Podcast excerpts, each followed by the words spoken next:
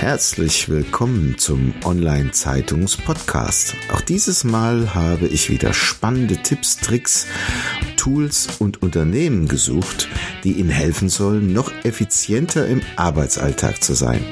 Packen Sie es an und seien Sie immer einen Schritt voraus. Dazu wünsche ich Ihnen viel Spaß und Wissen zum Mitnehmen. Ihr Thomas Schmidt. Diese Episode wird Ihnen präsentiert von cleverworks.de, der Workflow-Automatisierungssoftware für die einfache und schnelle Digitalisierung eigener Organisations-, Vertriebs- und Marketingprozesse in Unternehmen und Verbänden. Immer nach dem Motto Kosten runter und Umsatz rauf sorgt Cleverworks durch clevere Automatisierung für mehr Freiräume. Rufen Sie uns an und vereinbaren Sie eine kostenfreie Online-Vorführung unter plus 49 661 9628 358.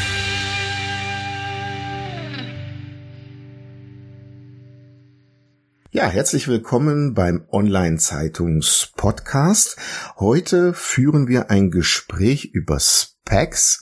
Was sind denn Specs? Specs steht für Special Purpose Acquisition Company und wir sprechen mit zwei ausgewiesenen Experten, dem Herrn Dr. Horst Friedrich und dem Dr. Michael Dalosch, zum Thema Specs und der Frage, ist das in der Finanzwelt das neue Wundermittel, um Unternehmen schneller oder vielleicht überhaupt an die Börse bringen zu können? Bevor wir aber diese Frage beantworten, lieber Dr. Friedrich, vielleicht nehmen Sie uns ein bisschen mit, wo Sie hergekommen sind und wie Sie zu dem geworden sind, was Sie geworden sind. Ja, einen wunderschönen guten Tag von mir. Ähm, mein Name ist Horst Friedrich.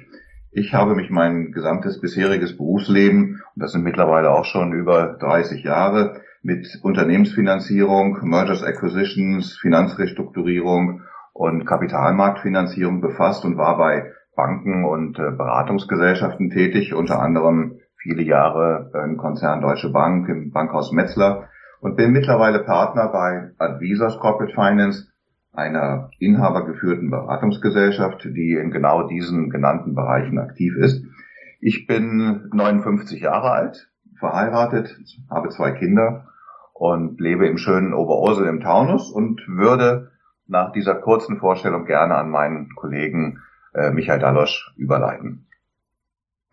Einen wunderschönen guten Tag auch von meiner Seite. Mein Name ist Michael Dalosch. Ich beschäftige mich als Partner bei Advisus Corporate Finance äh, mit den ähm, bereits genannten Themen der Unternehmensfinanzierung und der Unternehmensnachfolge. Zu meinen Berufsstationen, also vorherigen Berufsstationen, äh, zählen Fondsgeschäftsführung und Asset Management bei einer namhaften deutschen Versicherung, wie auch diverse Projekttätigkeiten im Bereich ähm, Investitionsprojekte und äh, M&A. Ich bin äh, 50 Jahre alt, verheiratet, lebe im wunderschönen Frankfurt und äh, habe eine Tochter. Bei der Advisos Corporate Finance äh, beschäftigen wir uns neben der reinen Finanzierung und Nachfolge natürlich auch mit dem spannenden Thema BEC, wobei wir hier den Schwerpunkt auf die Beratung von Unternehmen legen, also nicht auf die Gründung von Specs, auf die äh, Beratung der Unternehmen, die sich mit der Möglichkeit einer Wachstumsfinanzierung und einem Börsegang mittels äh, dieser Vehikel beschäftigen. Ja, da sind wir ja schon mitten im Thema. Lieber Herr Dr. Dalasch, was ist denn ein SPAC? Wie bereits erwähnt, äh, steht der Begriff SPAC für Special Purpose Acquisition Companies. Dabei handelt es sich um börsennotierte Mantelgesellschaften, deren einziges Ziel darin besteht, ein operatives Unternehmen mittels Fusion an die Börse zu bringen. Zeitgleich wird das Unternehmen auch mit Wachstumskapital ausgestattet. Im Gegenzug äh, partizipieren natürlich die SPEC-Investoren und Sponsoren am Wachstum äh, des an die Börse gebrachten Unternehmens. Somit eine scheinbare Win-Win-Situation für beide Seiten. Darf man sich das so vorstellen? Das heißt, erst wird diese Spec Company gegründet, dort finden sich die Investoren und Sponsoren wieder und die kaufen dann das Unternehmen, was an die Börse gehen soll? Die Gründung des Specs erfolgt durch die sogenannten Sponsoren. Diese Sponsoren stellen das Management-Team zur Verfügung, äh, wie auch das notwendige Risikokapital. Äh, das Risikokapital wird für die Gründung, für einen Teil der Emissionsgebühr, für den administrativen Betrieb verwendet, wie auch für die Suche, Prüfung, also die Diligence und den eigentlichen äh, Zusammenschluss mit einem geeigneten Target. Im Rahmen der Gründung wird das Spec selber an die Börse gebracht. Im Rahmen dieses Börsegangs sammelt es Kapital von den Spec-Investoren der ersten Stunde ein und mit diesem Kapital ausgestattet macht es sich in der zweiten Stufe auf die Suche nach einem geeigneten Target. Im Gegensatz zu anderen Investitionsunternehmen oder Unternehmen generell an der Börse ähm, hat das SPEC dafür jedoch nur 24 Monate Zeit. Wenn es kein geeignetes Target findet, muss es liquidiert werden. Mhm. Also kann es denn auch sein, dass dieses Target, also das Unternehmen, was man ja sucht, dem man helfen möchte, an die, an die Börse zu kommen, dass das vorher schon da ist, bevor der SPEC überhaupt gegründet wird? Ähm, also schon im Target Spec steht, so muss man es, glaube ich, sagen. Ne? Mm, das Spec wird äh, zwingend so gegründet, dass es keine bereits äh, vorhandene Anbahnung, äh, Gesprächsführung mit möglichen äh, Target gibt. Äh, hier ähm, ist es wichtig, dass eine gewisse Neutralität gewahrt wird ähm, und dass die Suche bei aller Fokussierung äh, recht offen gestaltet ist. Mhm. Vielleicht darf ich da noch ergänzen, dass in der Praxis äh, es häufig so ist, dass die äh, Spec-Unternehmen bei der Gründung eine gewisse Branchenorientierung vorgeben und äh, der Öffentlichkeit mitteilen, in welchen Bereichen man sucht, Fintech, Industrie 4.0, ähm, was auch immer. Aber es darf laut den Regularien noch nicht das konkrete Unternehmen feststehen, das das Spec kaufen möchte. Mhm. Können es auch mehrere sein? Es können noch mehrere Unternehmen sein. Ähm, allerdings ist es unüblich. Warum? Weil die 24 Monate Zeit für die Suche, eine gewissenhafte, intensive Due Diligence und die Vertragsverhandlungen eine recht kurze Zeit ist. Es ist eine recht sportliche Aufgabe, die hier zu leisten ist. Ähm, somit ist es unwahrscheinlich, dass ähm, zwei oder mehrere Unternehmen hier mhm. mit dem Spec äh, fusionieren. Okay. Es gab allerdings eine Ausnahme, wenn ich das äh, kurz ergänzen darf, in Frankreich. Eine ganz interessante Story. Im Jahr 2015 hatten die Gründer von 2MX Organic das erste Spec in Frankreich gegründet mit dem Ziel, die Unternehmensbranche der Fernsehproduktion zu konsolidieren. Und seit Gründung, seit 2015, hat das SPEC, also sage und schreibe, mehr als 30 Unternehmen erworben. Wow. Insofern gibt es das, aber äh, wie mein Kollege natürlich zu Recht sagt, das ist die absolute Ausnahme. Ja. Was sind denn die Vorteile für die SPEC-Investoren? Für die SPEC-Beteiligten, also die SPEC-Investoren wie auch die SPEC-Sponsoren, äh, bietet diese Transaktion in erster Linie die Möglichkeit, sich an einem wachstumsstarken Unternehmen zu beteiligen. Zeitgleich sind die Anteile ähm, an der Börse handelbar, was ja auch sehr attraktiv ist für Investoren. Äh, um die Transaktion für Spec-Investoren in weiterer Folge äh, attraktiver zu gestalten. Die investieren ja das Geld am Anfang der Spec-Gründung und äh, wenn jetzt zum Ende der 24 Monate eine Transaktion ansteht, ähm, kann, äh, könnte man meinen, dass hier die Investoren äh, in eine ungewisse Zukunft investieren. Dem ist nicht ganz so denn die haben äh, erstmal ähm, das Recht die Zustimmung dieser Business Combination, also ohne eine Mehrheitszustimmung der Investoren findet äh, eine Fusion nicht statt.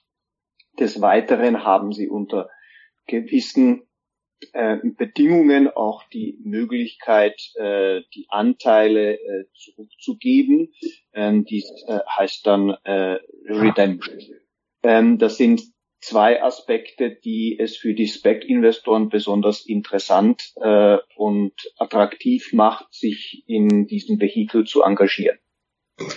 Die Möglichkeit einer Redemption, also einer Rückgabe von Aktien, ist übrigens auch äh, einer der Gründe, warum wir ein Spec niemals in Form einer deutschen Aktiengesellschaft sehen. Denn nach dem deutschen Aktienrecht kann man Aktien nicht einfach so zurückgeben.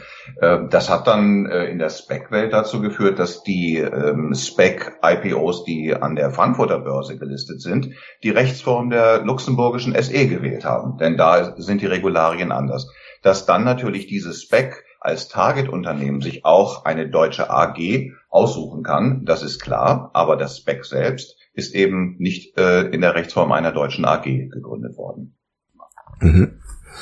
Gibt es denn Specs nur in Amerika oder Frankreich, wie wir jetzt gehört haben, oder auch hier in Deutschland schon? Das Heimatland der Specs ist eindeutig äh, die USA. Äh, das mag an, zum einen an der, an der Größe des dortigen Kapitalmarktes liegen, aber auch an, an dem Entwicklungsstand des Kapitalmarktes und an der Bedeutung äh, des Kapitalmarktes für die äh, amerikanische Wirtschaft. Etwa 95 Prozent aller Specs sind in den USA gelistet.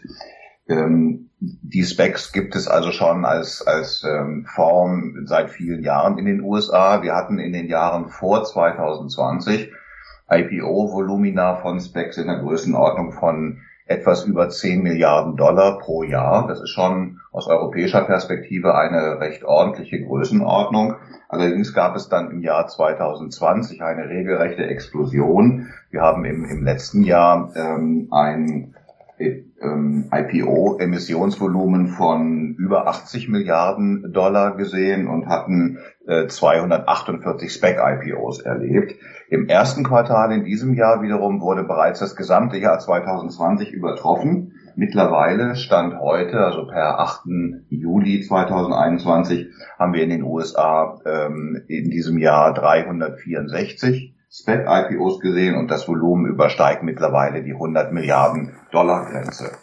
Also ein gewaltiger Markt. Schauen wir mal nach Europa. Die SPAC-Welle ist dabei, nach Europa zu schwappen, wenn man das so sagen darf ähm, allerdings in einer deutlich kleineren Größenordnung. In Europa haben wir äh, Spec-IPOs gesehen an den Börsenplätzen London, Amsterdam, Paris, Stockholm und auch in, den, äh, in Frankfurt in Deutschland.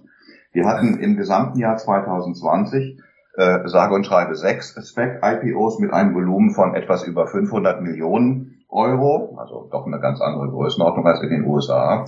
Und im Jahr 2021, im ersten Quartal, ähm, sieben Spec-IPOs mit einem Volumen von knapp zwei Milliarden. Also äh, auch hier die äh, Entwicklung, dass die Spec-IPO-Aktivität im ersten Quartal 2021 bereits größer war als das Gesamtjahr 2020. Mhm. Ich würde gerne noch mal kurz auf die Motivation eingehen. Ich meine, so ein Unternehmen könnte ja sagen, ich suche mir selber die Investoren, werde damit entsprechend besser kapitalmäßig ausgestattet und gehe selber an die Börse. Warum braucht es Specs dazu? Also ich habe verstanden, das ist unabhängig des Unternehmens. Das heißt, irgendwelche Investoren finden sich zusammen und sagen, wir wollen in der Branche irgendeinen Marktführer so groß machen, dass er an die Börse gehen kann, unabhängig davon, dass der das selber weiß. Ist das der Hauptgrund? Natürlich gibt es mehrere Möglichkeiten, um an eine Wachstumsfinanzierung zu kommen. Über Private Equity Fondsgesellschaften, über ähm, sonstige Fonds, äh, über Banken, wie auch über einen Merger mit einem anderen Unternehmen. Zusätzlich dazu kommt, äh, wie Sie schon richtig gesagt haben, auch die Möglichkeit, ein traditionelles IPO, also in Eigenregie, einen Börsegang in Eigenregie zu unternehmen. Der Vorteil von einem Spec-Börsegang liegt darin, dass das Spec selber ja schon bereits an der Börse gelistet ist. Somit entfällt äh, die ganze äh, administrative Vorbereitung eines Börsenprospektes, dessen Bewilligung. Ähm, es entfällt auch die äh, Zeit- und ressourcenraubende Investoren-Roadshow, indem man sein Unternehmen äh, jeweils äh, den, äh, dem Publikum vorstellen würde. Somit ist ein Spec-Börsegang wesentlich risikoarmer im Sinne äh, des eingesetzten Kapitals, also im Sinne der Kosten, die das verursacht, wie auch natürlich des Prozessrisikos. Nicht selten hören wir in den Nachrichten, dass ein Börsegang äh, kurz vor dem IPO-Tag äh, ähm, gecancelt wurde aus verschiedenen Gründen, seien es interne Gründe oder seien es, sei es auch ein nicht besonders vorteilhaftes äh, Börsenumfeld. Diesen Reputationsschaden ähm, nimmt das Unternehmen natürlich in seine weitere Zukunft mit. Mhm. Ähm, ein Wegbörsegang ist somit wesentlich äh, diskreter. Das zweite ist, ähm, ein traditionelles, klassisches IPO dauert natürlich äh, seine Zeit. Ähm, hier ist die Rede von ein bis eineinhalb Jahren, bis man alles also vorbereitet hat. Äh, ähm, eine Transaktion mittels äh, SPEC, also Börsegang Fusion mit einem SPEC kann äh, bei guter Vorbereitung aus der Unternehmensperspektive äh, in vier bis sechs Monaten geschafft werden. Das sind natürlich klare Vorteile. Mhm. Des Weiteren gibt es eine hohe Flexibilität äh, bei der Transaktion. Man kann zum Beispiel die Bewertung ähm, auch in die Zukunft verlagern über Earn-out-Regelungen, die man sonst nur aus Private Equity Deals kennt. Ähm, eine Earn-out-Regelung im äh, traditionellen IPO ist äh, schlicht und einfach äh, unmöglich. Mhm. Ähm, vielleicht ein, einer der wichtigsten Aspekte ist auch die Möglichkeit und die Offenheit für neue und komplexe Geschäftsmodelle. Dass da man äh, bei einer Spec-Transaktion bilateral mit einem Investor äh, diskutiert, also eben mit der Spec-Gesellschaft und nicht eine brei ein breites Investorenpublikum von seiner Geschäftsidee überzeugen muss, ist hier natürlich die Offenheit und die Bereitschaft, sich mit neuartigen Geschäftsmodellen oder komplexeren Geschäftsmodellen ähm, zu beschäftigen, gegeben. Ganz im Gegenteil sogar äh, die Specs suchen nach solchen Unternehmen. Mhm. Das klingt für mich so ein bisschen wie ein disruptiver Ansatz. Das heißt, irgendeine Investorengruppe sagt, heute nehme ich mir die Telekommunikationsbranche vor, gründe einen Spec, bring den an die Börse und dann laufe ich los und suche mir quasi das für mich am besten passende Unternehmen und das ist dann das Unternehmen, was ich dann quasi fördere. Das klingt für mich so ein bisschen wie The Winner Takes It All. Ist das so? Und in welchen Branchen funktioniert das besonders? Also ich denke, dass die Aufgabe des Specs natürlich darin besteht, ein möglichst attraktives Unternehmen zu identifizieren genau. und mit diesem möglichst attraktiven Unternehmen dann die berühmte Business Combination durchzuführen. Genau deswegen ist das Spec ja auch in der Lage, Investorengelder anzuziehen. Ein mhm. Investor wird ja nur dann investieren, wenn er davon überzeugt ist, dass das Management des SPEC auch in der Lage ist, ein, ein attraktives, ein börsenreifes, ein wachstumsstarkes Unternehmen zu identifizieren. Und das ist natürlich ein Stück weit äh, natürliche Auslese, dass eben ein SPEC in der Regel nur ein Unternehmen kauft, dann aus einer bestimmten Branche. Ich würde aber nicht so weit gehen, dass das automatisch zu Nachteilen für die übrigen Unternehmen der Branche führt, sondern die übrigen Unternehmen der Branche haben eben nach wie vor alle Möglichkeiten, äh, ihr eigenes Wachstum auf anderem Wege äh, zu erreichen. Ähm, beispielsweise, ähm, wenn wir uns die, die Lakestar anschauen, das erste ähm, deutsche Spec an, an der Börse Frankfurt in der jüngsten Vergangenheit, da hat Klaus Hommels, also einer der Initiatoren, ganz klar gesagt, wir wollen das beste europäische Late-Stage-Wachstumsunternehmen aus dem Technologiesektor kaufen. Das war natürlich eine etwas äh, vollmundige Ankündigung, wenn ich das so sagen darf. Anfang Juni wurde dann angekündigt, dass man eine Business Combination mit Home to Go, ähm, also dem Ferienhausvermieter, anstrebt. Ob das jetzt das beste europäische Late-Stage-Technologieunternehmen ist, sei mal dahingestellt. Aber äh, die Firma Lakestar, Lakestar wird sicherlich ihre Geschichte fortschreiben. Mhm. Gibt es besonders attraktive Branchen oder ist es vollkommen frei, weiß keiner, was morgen dann kommt? Man müsste mal also in die Vergangenheit schauen. Gab es bestimmte Branchen, in denen äh, SPACs besonders gerne oder häufig gegründet wurden?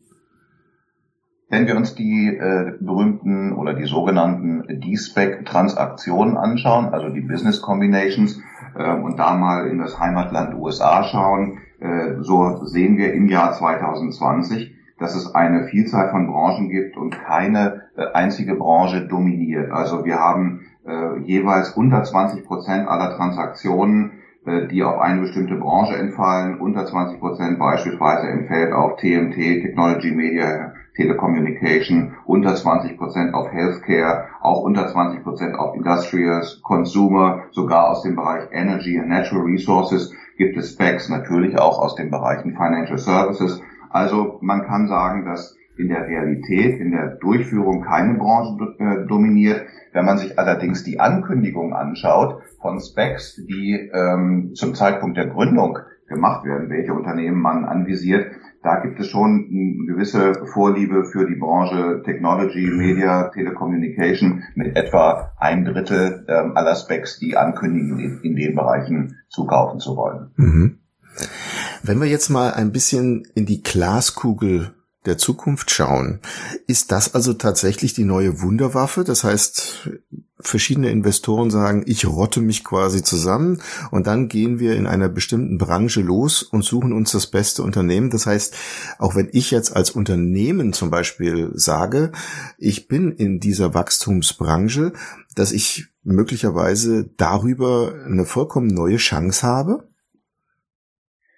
Ich denke, ähm eine vollkommen neue Chance, trifft das sehr gut. Ähm, die restlichen äh, Instrumentarien einer Unternehmensfinanzierung, ähm, auch im Wachstum, ähm, sprich Venture Capital Fonds, Private Equity Fonds, äh, Banken, äh, Debt Fonds, die bleiben alle bestehen. Ebenfalls bleibt auch die Möglichkeit äh, eines IPOs in Eigenregie. Ähm, dieses durchzuführen. Wir sehen auch aktuell an der Frankfurter Börse ein, ein sehr reges äh, und, Treiben. Ähm, sind einige IPOs in den letzten äh, Wochen durchgeführt worden und die Pipeline ist hier auch äh, recht äh, voll für ähm, den weiteren Verlauf dieses Jahres wie auch ja, nächsten Jahres. Somit ähm, somit sind die Spec-IPOs nur ein weiterer interessanter, attraktiver Baustein ähm, auch in, in dem Universum der Finanzierung. Mhm. Ich finde es nämlich wirklich interessant, weil man könnte ja jetzt, wenn diese Specs 24 Monate existieren können, wie wir ja eingangs gelernt haben, dann bedeutet das ja im Grunde, wenn der Spec heute an die Börse geht, weiß ich ja nun schon, in welchen Branchen der investieren möchte, also an welche Zukunft er im Grunde glaubt. Und man kann natürlich auch ablesen, was in diesen 24 Monaten mit diesem Markt möglicherweise dadurch passiert, je nachdem, wie viel Kapital quasi über den Spec zur Verfügung steht, um diese Targets zu finden. Kann man das so sagen? Ich denke, man kann das so sagen. Ähm, ich glaube aber, wir sollten gerade in Europa den Einfluss dieses neuen Finanzinstruments SPECs nicht überschätzen. Mhm. Am Ende des Tages muss man sich doch vor Augen halten, dass die Investoren in eine Hülle investieren und nicht wissen, was sie am Ende des Tages bekommen. Und mein Eindruck ist, dass wir hier in Europa doch etwas äh, risikokonservativer sind als in den USA. Insofern bin ich der Meinung, dass wir äh, mit dem Thema SPEC zwar ein interessantes weiteres Finanzierungsinstrument am Kapitalmarkt sehen, was auch durchaus seine Berechtigung hat. Aber ich glaube nicht, dass wir die Größenordnung die, und die Volumina sehen und die Bedeutung sehen, die das in den USA hat. Ähm, und ich bin mir auch nicht sicher, ob durch eine Spec-Transaktion in einer Branche der gesamte Rest der Branche aufgerüttelt wird. Denn ähm, in den Branchen haben natürlich auch die anderen Unternehmen weiterhin Wachstumsmöglichkeiten über verschiedene Finanzierungsinstrumente, wie mein Kollege schon dargestellt hat. Insofern denke ich, dass man hier den, den Einfluss eines Specs in einer bestimmten Branche nicht überschätzen sollte. Mhm. Zumindestens ist es ein gutes Signal, dass man an diese Branche glaubt und es rüttelt vielleicht auch ein bisschen den Markt auf. Das ganz gewiss, das kann man, denke ich, so sagen. Mhm. Ähm, gibt es Fall wird in, in Branchen investiert, die ein sehr hohes Wachstumspotenzial haben. Sprich, diese Branchen sind äh, durch das hohe Wachstumspotenzial sehr dynamisch, ziehen äh, Investoren aus verschiedenen äh, Instrumentarien oder mit verschiedenen Instrumentarien an, die schon genannt wurden. Ähm, trotzdem sollte es nicht durch die Specs äh, zu einer zu einer Branchenverzerrung kommen. Das ist, glaube ich, eine, eine Überschätzung dieses Instrumentes. Mhm. Vielleicht eine letzte Frage. Suchen denn vielleicht sogar auch US-Specs auch in Europa nach Targets? Das ist definitiv so. Ähm, wir haben auch ähm, im Vorfeld äh, unseres Podcasts nochmal mit dem einen oder anderen Marktbegleiter aus den USA direkt kommuniziert und dort wurde uns äh, von einem führenden Beratungsunternehmen gesagt, yes, specs love companies all over the world, including Germany. Ähm, das war eine klare Aussage. Ähm, man muss allerdings sehen, dass natürlich die Spec, äh, Specs aus den USA gewisse Größenordnungen ähm, haben als Anforderungen. Ähm, und die, die Spec-IPOs, die wir in Europa gesehen haben, waren im Durchschnitt doch deutlich kleiner, sodass für ein mittelgroßes, mittelständisches Unternehmen, was den Weg über den Spec äh, an die Börse überlegt, vermutlich ähm, eher ein europäisches Spec geeignet ist. Aber wir haben beispielsweise ähm, bei dem Unternehmen WeWork gesehen, ein, ein Bürovermieter, äh, die haben ähm, ein Spec IPO oder ein, ein Spec Business Combination, besser gesagt, mit einem US-Spec durchgeführt, mit dem Unternehmen Boix äh, Acquisition Corporation. Hier übrigens ganz interessant, dass die Firma WeWork im Jahr 2019 mal einen regulären IPO anvisiert hatte. Und damals war eine Bewertung in der Größenordnung von 47 Milliarden US-Dollar in der Diskussion. Ähm, im, dieses IPO ist dann nicht, äh, hat dann nicht stattgefunden. Es gab Kritik an verschiedenen Themen. Und im März 2021, also im März diesen Jahres, wurde dann eine Business Combination mit Boex äh, angekündigt zu einer Bewertung, die deutlich niedriger war, die nämlich unter 10 Milliarden äh, US-Dollar lag. Ein weiteres Beispiel einer Business Combination ähm, eines europäischen Unternehmens mit einem US-Spec ist die äh, bekannte Firma Lilium, äh, Stichwort Flugtaxi.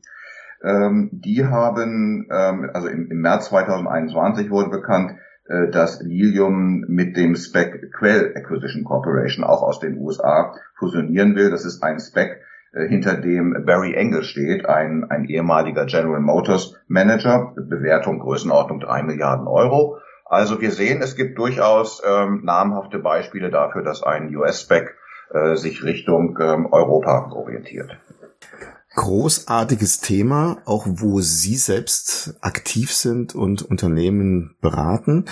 Ich bedanke mich sehr für diese sehr kurzweilige Episode, denn wir haben, glaube ich, einen sehr, sehr großen Spannungsbogen rund um das Thema Specs abgedeckt und Sie haben aus meiner Sicht jedenfalls sehr, sehr viele Fragen beantwortet und wir hoffen, dass die Zuhörer daran ebenfalls Gefallen finden. Vielen herzlichen Dank für das großartige Gespräch und ich bedanke mich sehr für die Zeit, die Sie uns geschenkt haben. Dankeschön.